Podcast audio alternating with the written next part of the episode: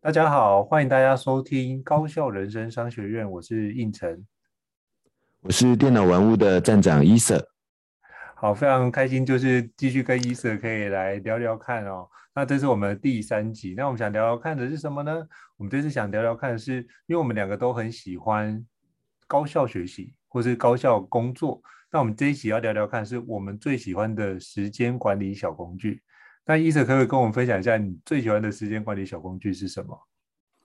嗯、呃，我自己最喜欢的时间管理的小工具，我相信常看电脑文物的朋友应该也都心知肚明，就是 Evernote 这一个笔记 笔记工具。对，对，那早期我自己做时间管理的时候，其实也会用很多这个呃代办清单的工具啊，或者是行事历相关的工具，想要去管理好我自己的这个工作生活中的大大小小的任务。但后来我发现。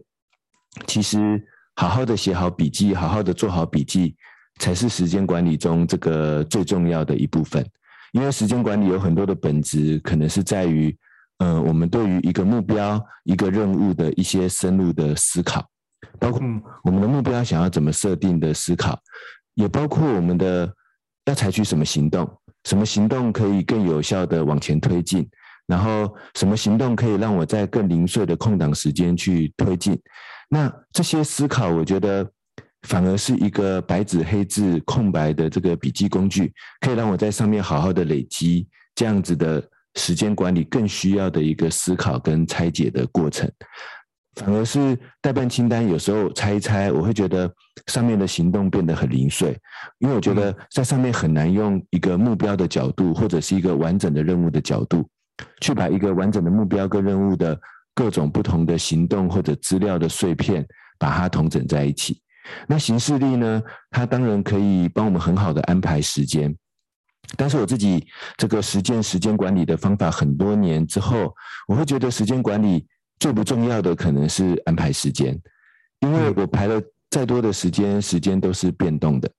但是反过头来讲，如果我可以在一个有效的、然后简单好上手的笔记工具当中，好好把一个任务应该怎么做，要做的目的是什么，在笔记中拆解清楚。这时候我反而可以自由的去运用时间。当时间空档一出现的时候，我知道怎么去我的笔记系统中找出那一个任务，然后在里面可以看到我现在应该推进的下一步，我就可以充分的利用这个时间了。反而不一定要去做很复杂的这个时间的安排。所以如果要我推荐大家第一个。或者是如果只能选一个我们唯一要拥有的时间管理的小工具，我会觉得是一个简单好上手，但是可以精准帮我们去反思我们的目标跟任务的笔记工具。这是我觉得第一个应该准备的。那我当然自己用了应该有不知道十六十七年时间的这个 Evernote 了，从它单机软体的时候我就开始用了，然后嗯。呃但是你也不一定要用 Evernote，比如说像 OneNote 啊，或这几年很流行的 Notion 啊，我觉得这些也都是很棒的笔记工具。但是就是如果要推荐一个时间管理的工具，我觉得我们都应该帮自己准备一个笔记工具，去好好做好我们时间管理当中的这个思考。这是我最优先推进、最优先推荐的这个时间管理的小工具。那不知道应城这边有没有什么反馈，或者你自己？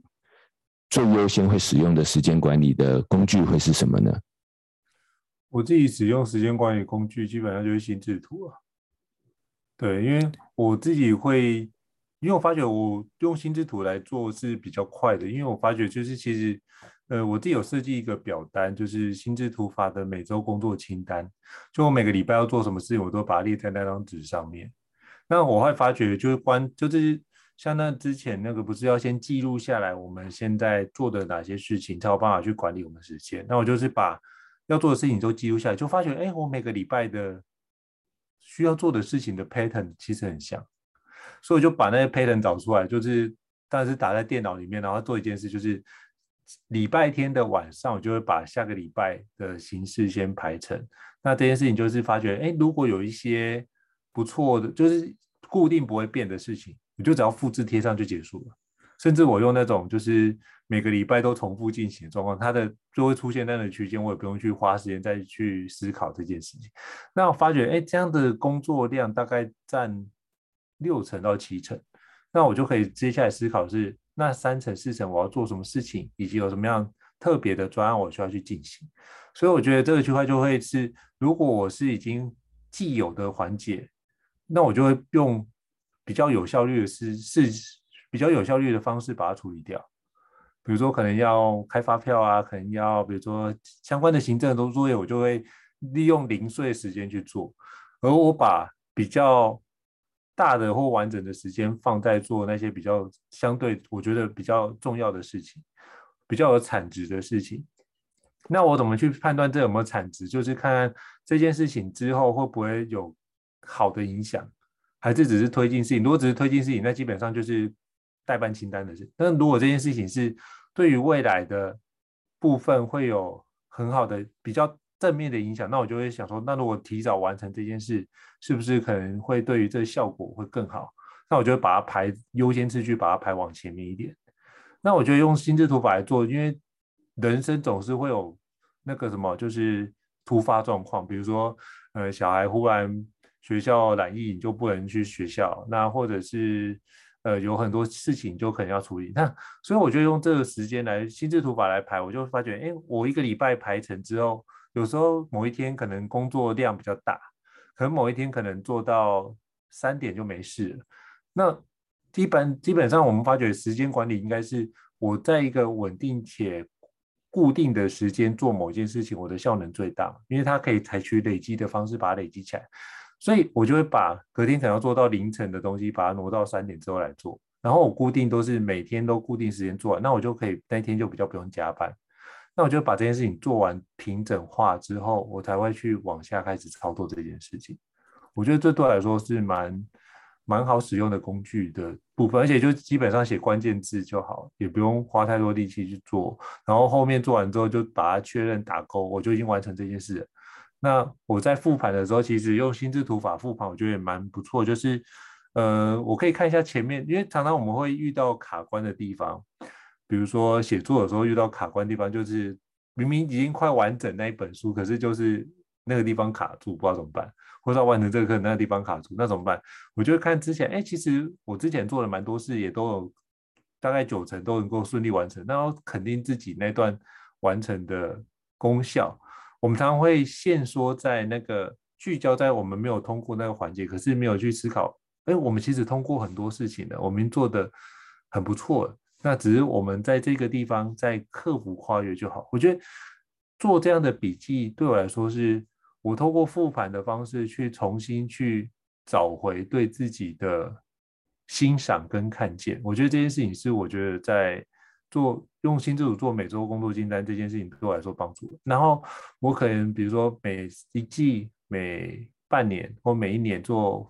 复盘的时候，就会去思考哦，我今年比较多的比重会在哪里？那就会把它统计出来，相关的数字量化。那时候就会看今年的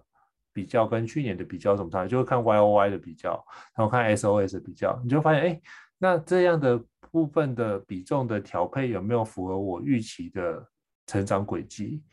那如果有预期，那就表示，哎，我今年真的做得很不错，而且是往我期待的方向去前进。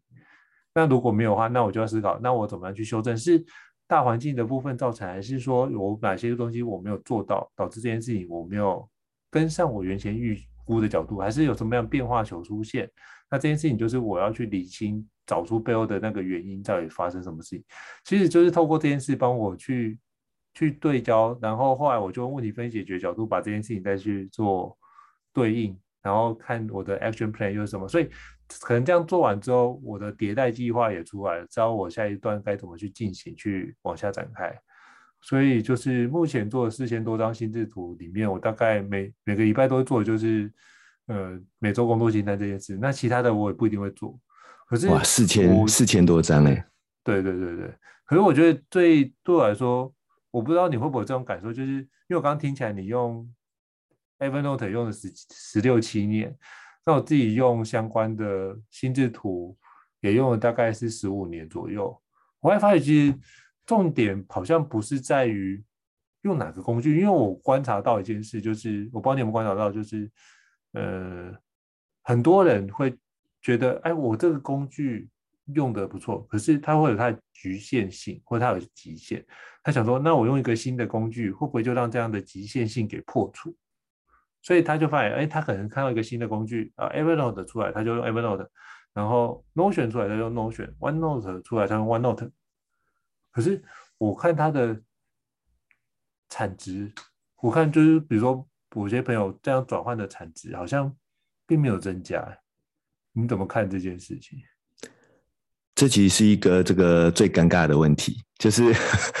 我们常常会会觉得我们的时间管理的问题是落在这个工具没办法好好帮我安排时间，对，工具没办法帮我好好去安排我的任务。但是啊，我觉得其实从前面这一段。我的分享，或者是应承的经验的分享，我相信我们在很多朋友的眼中，可能是那种很高产值的，然后很会充分利用自己时间的人。但是我们两个人推荐的这个最优先的时间管理工具，其实都可能都不是大家一般心中的那一个真正的时间管理工具。比如说心智图，比如说一个简单的像是 Evernote 这样的笔记工具。但是从我们刚才。我们彼此的分享，我觉得其实有一个非常关键的这个共通点，就是时间管理的第一步，是我们对于这个问题的很多的分析、拆解、思考，以及那一个不断要累积的这个过程。就像胤丞，他用这个心智图来那个每周去思考他的每周的这个行动清单，每件事情的这个问题分析、解决、拆解的这个流程，然后。这样子，当他遇到任何事情的时候，他其实有一个很简单的工具，比如说心智图拿出来，他会知道这个阶段对他来讲，他应该养成的习惯是什么，他可以采取的这个下一步是什么。那对我来讲，其实就是在我的笔记工具里面，一则一则的这个目标笔记，一则一则的任务笔记，我在上面仔细的思考、累积跟拆解。然后，但是当我需要的时候，我可以呼叫它出来，然后我会看到这个我可以采取的下一步，以及我现在。要解决问题的这个方向到底是什么？那我觉得，在这样的逻辑底下，他们才会对我们的时间管理真正有帮助。因为时间管理的本质其实是如何去完成对我来说，或者对我在意的那些人、那个人或者那个群体来说有价值的事情。如何把那一件有价值的事情把它完成？可是要如何把有价值的事情完成？最关键的往往不是怎么列你的待办清单，怎么安排你的时间，而是那件事情要怎么样变得有价值。然后你为了要完成那个有价值的事情，你要采取什么有效益的行动呢？嗯，这件事情呢，啊，我觉得它往往是没办法第一时间安排清楚的。所以我觉得常常在转换工具的朋友可能会不小心陷入一个迷失，就是。我好像需需要依靠一个，或者需要依靠一些很厉害的管理的功能，帮助我们，比如说列出一个自动化的时间表，比如说帮助我们怎么样去把这个很复杂的行动，然后去设定什么它的优先顺序，然后怎么样排出一个很厉害的甘特图，还是这个行程表，什么等等等等的，我们会以为说拥有那一个流程图，那一个行程表。那一个行动清单，我的事情就可以很有效的完成，然后我的时间就可以很有效的利用。但真的问题真的不是在这里，真正的问题是我对于这件事情有没有一个非常准确的这个洞察？我有没有洞察出它有价值的方向在哪里？我有没有洞察出它最关键应该解决的问题是什么？我有没有洞察出，在我想要拖延，在我遇到困难的时候，我可以采取的行动是什么？这个洞察呢，其实真的不需要什么复杂的工具，但是需要工具，因为它不能只留在你的大脑里面。对，这一点还是很重要的，因为它留在大脑里面就会呈现一个很混乱，你会遗忘、你会忘记、你会漏掉的状态。所以它确确实需要一个外部的工具，但是它可能是个外部的简单的纸本笔记本，可能是一个简单的数位笔记工具，可能是个简单的心智图工具。但我反而觉得应该要简单一点，嗯，因为啊。你花越多时间在那些功能上，你就会越少时间去思考。你花越多时间去排程，你花越多去你花越多时间去管理，你花越多时间去设计那些功能，你就越少时间去思考这件事情如何有价值完成的那些真正的本质，就是你就比较没有，反而比较没有时间去洞察它真正的问题，反而比较没有时间去洞察、去拆解它真正应该执行的这个下一步行动。所以，这是我觉得我们需要，确实是我们需要打破的一个迷思。那其实很多工具都可以完成这样的需求。那我建议大家，其实我们真正要思考的不是那个工具有没有一个更厉害的排程，或者是管理它的资料、管理它的资讯的功能。因为这些，老实说，在大多数情况里面，尤其从时间管理的角度来看，可能都不是最重要的事情，甚至不一定要做的事情。我真正要做的，其实还是回到我的那一个问题、那个任务的本质，我能不能透过思考把它拆解清楚？所以，一个反而这时候反而回过头来，一个简单的白纸黑字的笔记工具，它不需要我再去花很多时间去设计它的表格，不需要花我花很多时间去想，哦，它这个彼此之间的连接关系要怎么把它设计得非常的漂亮。我觉得这些其实本质上不会非常大幅度的推动我们的这个时间管理的问题的解决，所以那我觉得这时候其实我们回到这个时间管理的这个本质的问题上的时候，其实反而简单的工具，甚至我现在手边就可以用的工具，但是我应该在里面去重新思考我对于目标的设定、问题解决的方法。跟行动的拆解，我觉得这是会让我们更快的感受到我们的时间管理有所不同，最好的这个起头的这个步骤。好，我觉得你讲的非常非常好，我刚才笔记也蛮多。那我觉得真的你讲的非常有感觉，因为其实，嗯、因为我发觉很多人都会想说，哇，这个时间管理工具非常强大，所以他希望透过那一份强大去让自己的生活有所转变，然后进而发挥那个强大。你就让我想到，就是坊间有非常多那个投资工具，你知道吗？就是他就会号称这个是非常厉害的投资工具。你只要透过这样投资工具，你基本上就能够，比如说就是获利得到什么状况。可是就我发觉，实际这样操作的，真正得到的，就是有赚钱他会讲，没赚钱你就发觉，哎，他就完全不讲话。这样的状况也蛮常见的。可是那对他长期来看，他的生活并没有改善。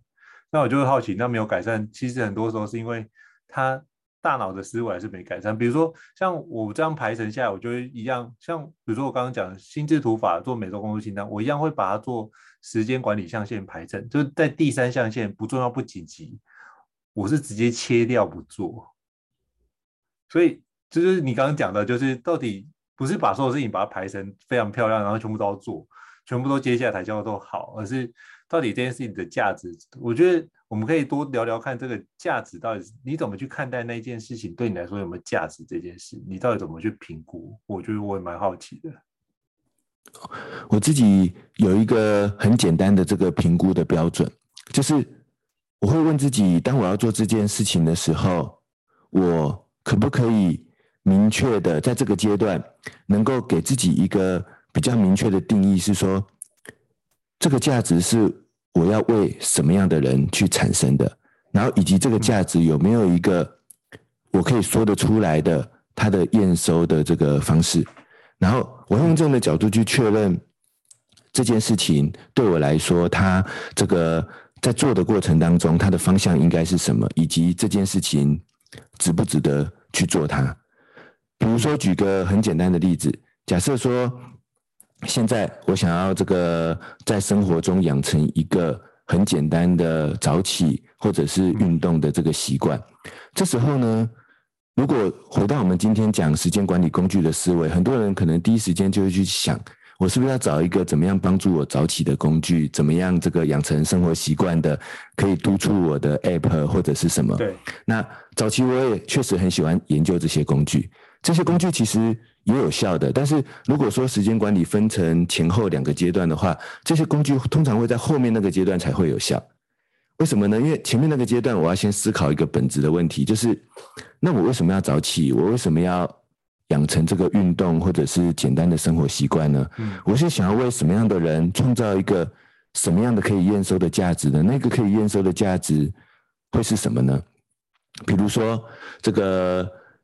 我举一个真实发生在我生活中的例子，在今年这个过年的那段时间，就想说跟我的老婆一起讨论，就说我们要来练习一个比较健康的生活、饮食跟运动的这个习惯。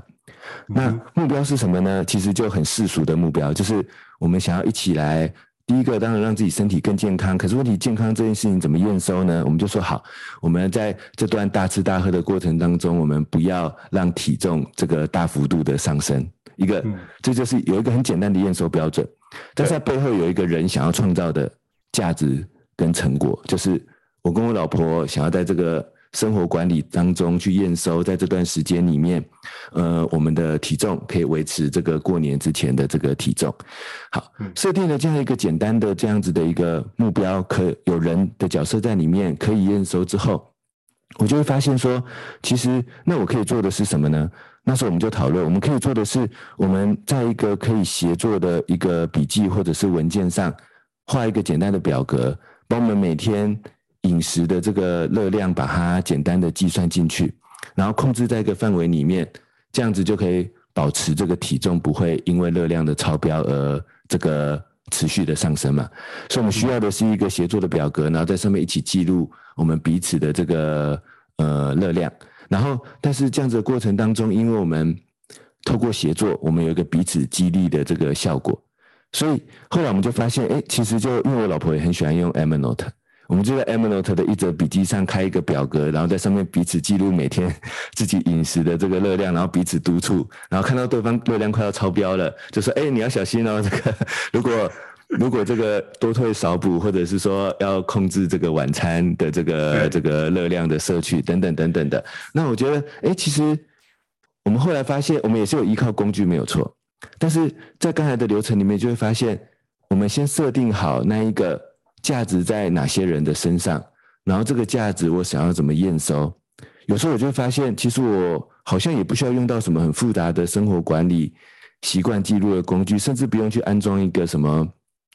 专门帮我们计算热量，或者是控制饮食，或者是健康的这个 app，好像都不需要这样的工具。其实一个很简单的，甚至白纸黑字，我觉得都可以。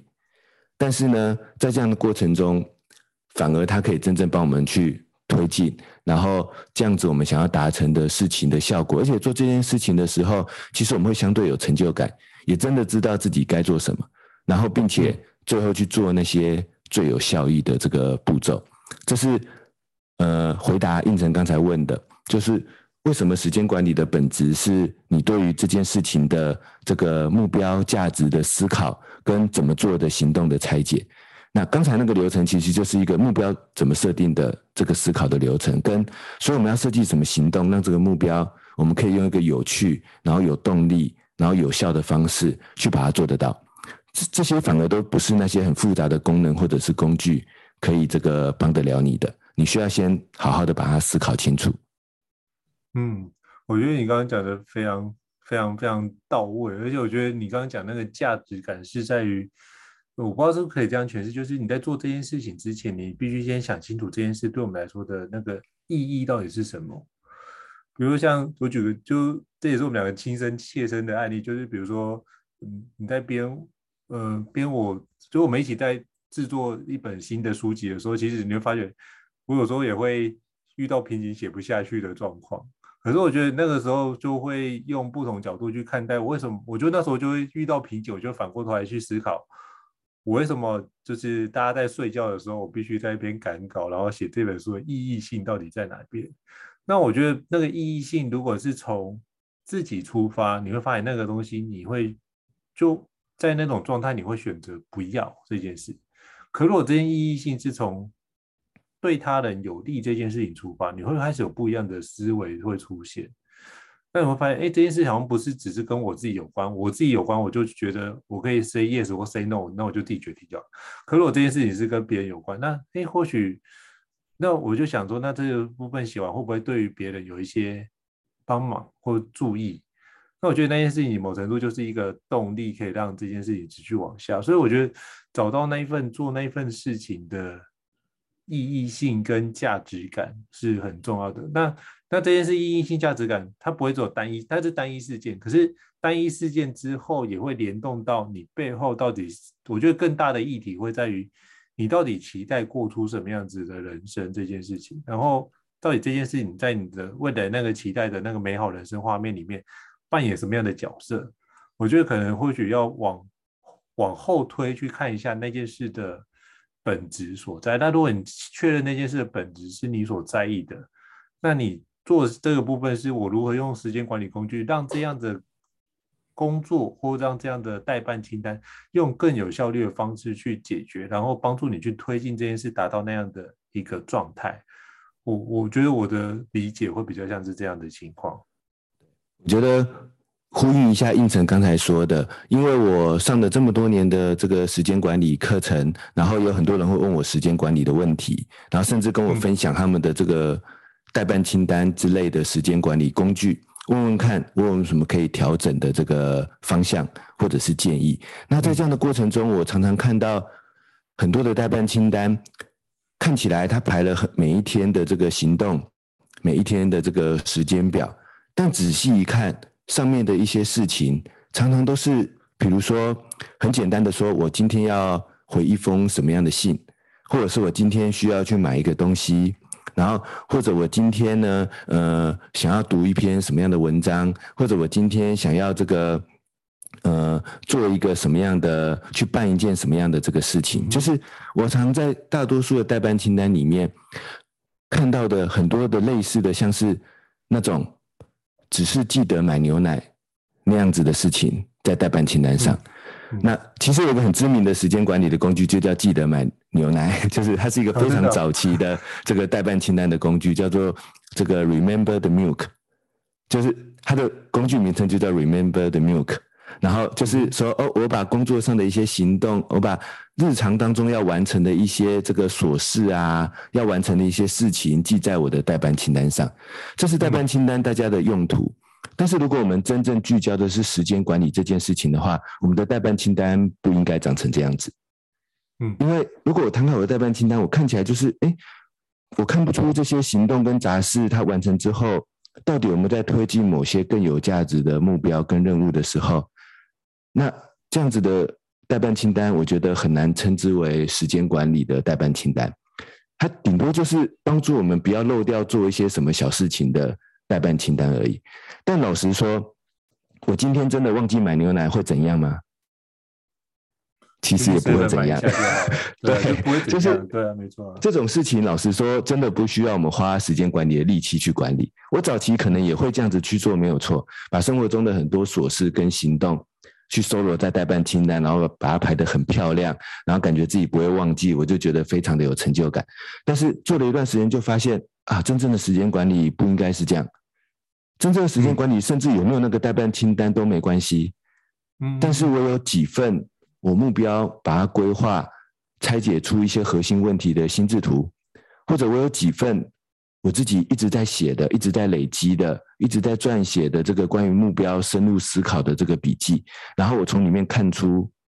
我现在该做什么，真的在里面去设计我的工作流程、我的生活流程。我觉得只要拥有几个这样的东西，其实这样的人，我相信他就可以做出很有效的时间管理了。也就是他利用一个外部的，我们称之为第二大脑的工具，无论它是笔记还是心智图，让自己的这些目标。任务真正有价值值的事情，把它具体化，把它外显出来，然后让自己很混乱，不知道干嘛的时候，有一个很简单的工具打开来一看，啊，我现在又重新清楚我的目标、任务的流程的下一步行动。其实拥有这样子的工具，我觉得基本上我们时间管理绝大多数的问题其实都解决了。那至于那些琐事呢？我讲一个比较。政治不正确的这个思考逻辑，就是 那些琐事要怎么办呢？对，政治不正确，就是那些琐事啊，生活中的琐事，它不是那么重要。你漏做，你觉得这时候会发生什么情况？我觉得大概有两种情况。第一种情况就是也没有人再再叫你去做，对，然后你没做，什么事情也不会发生。我的意思是，也不会有什么坏的影响，因为那就是本来不需要做的事情，本来就不是一定要做的事情。然后另外一种就是，那那个有迫切需要的人就会叫你去做，那这样你怎么会忘记呢？那工作上也是啊，就是一些很杂的琐事，你就算今天漏做了，会发生什么事？那如果对方很急，他就会在个 email 即时通提醒你，那你不就记得了吗？那记得的时候，你就利用一个短时间把它做完，事情就结束啦。当然，我是说这有点政治不正确啦，但是，但是这其实某个程度也就是一个轻重缓急。就像我有时候跟一些在职场里面的朋友聊，他们就说：“哎，这个我有需要一定要去学时间管理的方法吗？我之前也没有学什么时间管理的方法，我也活到现在啊，我在职场里面也还过得去啊，就是 我起码没有发生什么大事情嘛，我也依然在职场当中，甚至也成为主管职，甚至也干嘛干嘛，所以。”这时候你就会发现，哎，那学时间管理的目的，如果我们想要真的有拥有一个时间管理的工具，我们的真正的核心的目标到底是什么呢？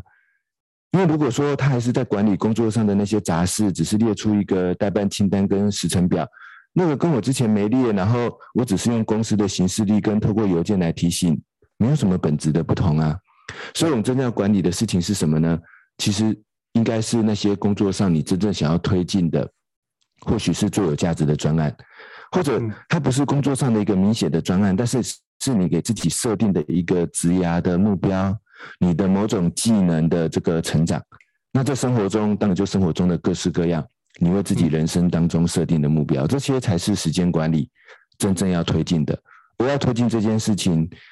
绝对不是一个只是处理杂事跟时间的代办清单跟时间表。可以做得到，而应该是一个可以帮助你思考的工具，可以帮助你思考的清楚的工具。我觉得才是时间管理最重要的一个工具。哦，我跟你讲真好。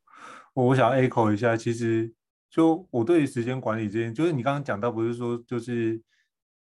如果做的跟原来一样，其实没有必要用一个新的工具嘛。所以我在思考的部分是在于，我如果用一个新的工具，这件事情它是能够帮助我。成长，而这件事情是未来发展。比如说，像有同仁会问你，说这样子就是你，哎，我没有用时间管理，一样可以做到主管啊。可是，我觉得应该反过来思考一件事，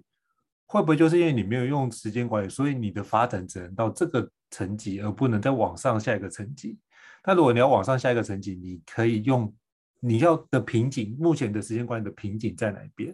我觉得这可以反过头来看，是在于，嗯、任何工具应该是这样思考是。如果我现在做都顺风顺水，都很顺利，那其实你没有改变的需求，那个渴望不会出现。可是如果你希望能够成长，或是得到升迁，达到下一个职务，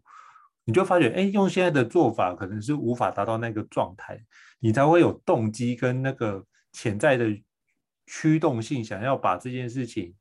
转换变一个新的方法，有没有更好的方法去追求这件事？所以我觉得那个时间管理的内在动机会是。你的对于这件事成长的渴求会存在，那时候才会出现后续。后续当你这样的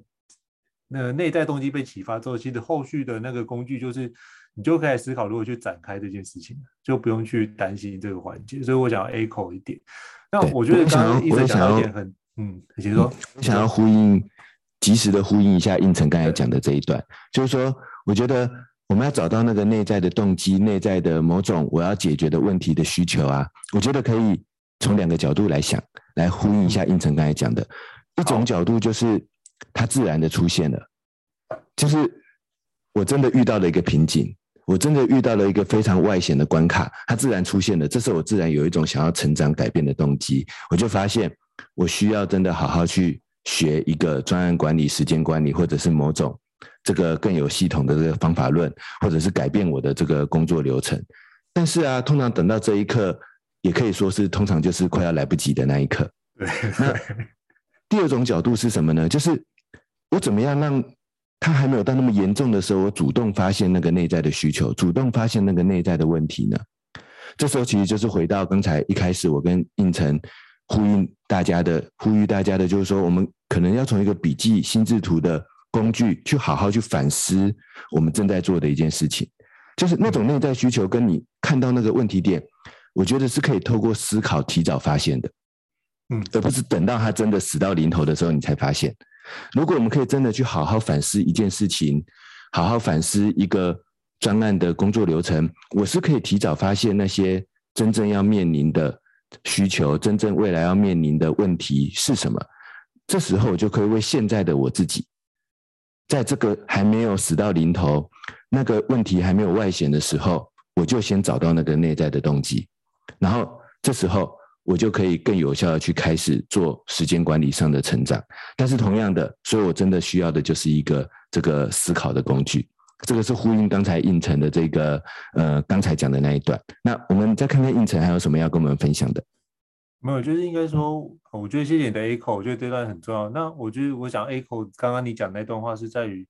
就是你只是把待办清单写上去的话，其实你会发现那个我们也看过很多这样的，因为包括以前你要帮部署看时间管理的区块，就发觉你会觉得他的生活好像很轻。我那个轻指的是。没有重，没有重心跟没有重量感。那我觉得，当你生活在这种很轻、没有重量感的时候，其实你会对于写代办清单，或者是觉得用相关的工具，会产生一种无趣跟厌烦感。我觉得就是因为这种无趣跟厌烦感，会导致你写不下去，导致你这个习惯就中断了。我不知道你怎么看待这样的情况。我觉得胤丞那刚才的这样的分享，其实就很好的这个连接了我前面讲的，就是说我看了很多人代办清单之后，发现上面感觉都只是一些琐事跟例行的事物，跟那些哦，我我可能是记得要去要记得去做的一些杂事，但是看不到背后有没有一个他长期在推动的真正的目标，或者是要去完成一个有价值的任务，解决一个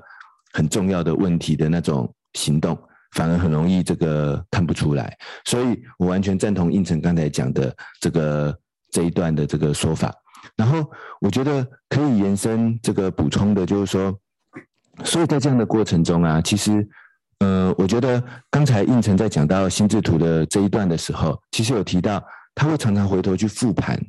他的这一个心智图。每个礼拜做的心智图的流程，之前对某个目标专案做的心智图的流程去做一个复盘。我自己其实也常常在我的笔记工具上，针对我正在做甚至已经做完的一个目标跟任务进行这个复盘的动作。那我觉得这里面最关键的其实还不是复盘，而是时间管理。其实它里面有一个很关键的重点是累积，是一个累积的过程，就是我们是很难在某一个时间点。然后一口气的把未来的所有的行动清单、时间表把它排清楚，我觉得这件事情基本上不存在。你排的再清楚，你到时候你的时间一样会有各式各样的这个变动，所以有时候还不要不要排得那么清楚，因为因为到时候你的这个变动一变动一变了，你就到时候还要花很多时间重新安排你的这个时间表。但是我觉得一个累积的过程，这是时间管理很重要的，就是。我不太可能第一时间就把一件事情应该怎么做，他要解决什什么问题，把它想得很清楚。但是很重要的是，我要有一个工具，有一个方法，把我现阶段的想法先累积下来。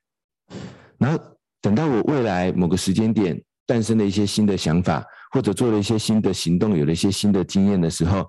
我知道把这件事情回头去累积在之前累积的那个地方。于是呢，一则笔记或者一张心智图。然后它背后是一个目标的一个任务的拆解，就会在这样的累积过程中，我觉得会慢慢长大，慢慢越变越好。然后而且呢，我觉得在这一张心智图或者这一页笔记里面，我们可以看到这件事情从零开始，我所有思考的过程，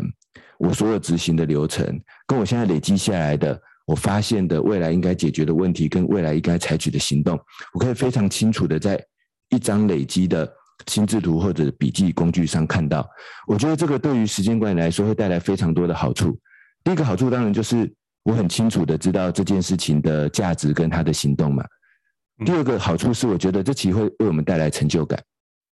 因为这就呼应刚才应成讲的，如果你的代办清单都只是一些杂乱的这个琐事，看起来很没有重量，然后这时候代办清单还有另外一个问题，就是它很难累积。其实。时间表也是，它很难累积。为什么呢？因为它有几个问题。第一个，代办清单常常设计成你完成打勾，然后它就怎么样，它就删掉，它就移除。它它是想要让你创造一个当下的成就感。哦，我完成一件事情，它划掉。但是我后来发现，这样的工具忽略了一个很重要的重点，就是真正有价值的成就感是累积出来的。嗯，但是它却让你的累积消失了。然后，就算它有一些功能让你回头去找到它，但是通常那个功能要花掉你更多的步骤。然后，甚至你找回来的是第二个问题，你找回来的是每天零散的行动清单，每天零散的时间表。我的意思是，一件事情它可能往往是一个长达好几个礼拜、好几个月的执行的过程。然后这时候，如果我找回来的只是我看到的只是哦，我礼某一天的礼拜一做了什么零散的行动，某一个某一天的礼拜二做了一个什么零散的行动，这时候我怎么看出后面的一个长期的累积的这个目标的整个流程，跟他的这个目前完成的这个结果到底是什么呢？那这时候我就真的只能够陷入在只能管理每天零散的行动了。所以这是我觉得呼应刚才应成讲的，所以我们需要后面有一个可以帮助我们累积那种长期的事情的工具，然后它可以把我们长期的思考累积在一个统一的这个地方，然后让我们看到，而且是以目标的角度看到，是以一个完整的任务的一个完整的执行的流程的角度看到，而不是